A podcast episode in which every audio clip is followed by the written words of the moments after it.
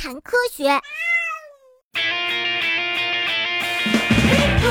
在大海里便便又洗脸。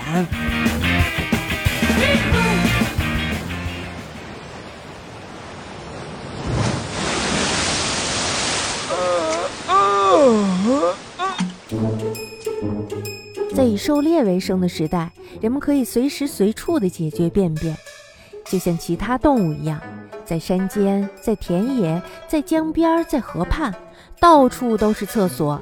直到现在呀，依然会有人把江边、河畔当作是厕所呢。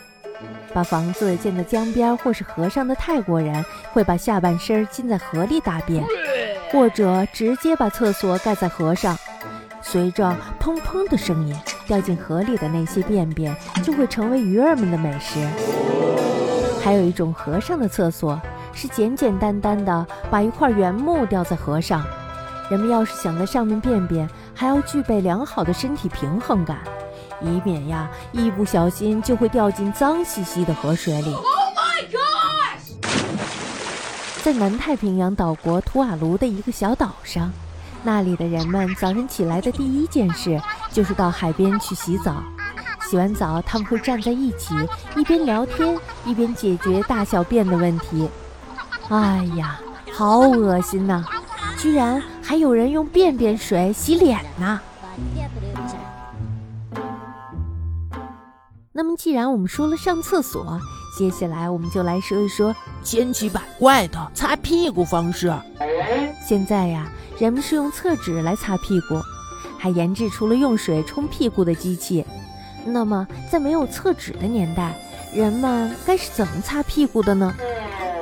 在那种年代，人们擦屁股的首选应该就是树叶了。以前在日本，人们用擦便勺来擦屁股，这种擦便勺在他们国家的一些寺庙里也曾经使用过。在埃及，人们经常把一些小石头放在口袋里，当做厕纸来使用。要是直接用烫烫的石子来擦屁股，那屁股可就要遭殃了哟。也有一些人呀，干脆是用手指头来解决的。印度人就是直接用手指来擦屁股的，然后当然要去洗手了。沙特阿拉伯人则是用手指蘸着沙子来擦屁股。不过呀。不是所有的人都擦屁股的。以肉类为食，能拉出又硬又圆的便便的爱斯基摩人，就从来不用擦屁股。Oh my god！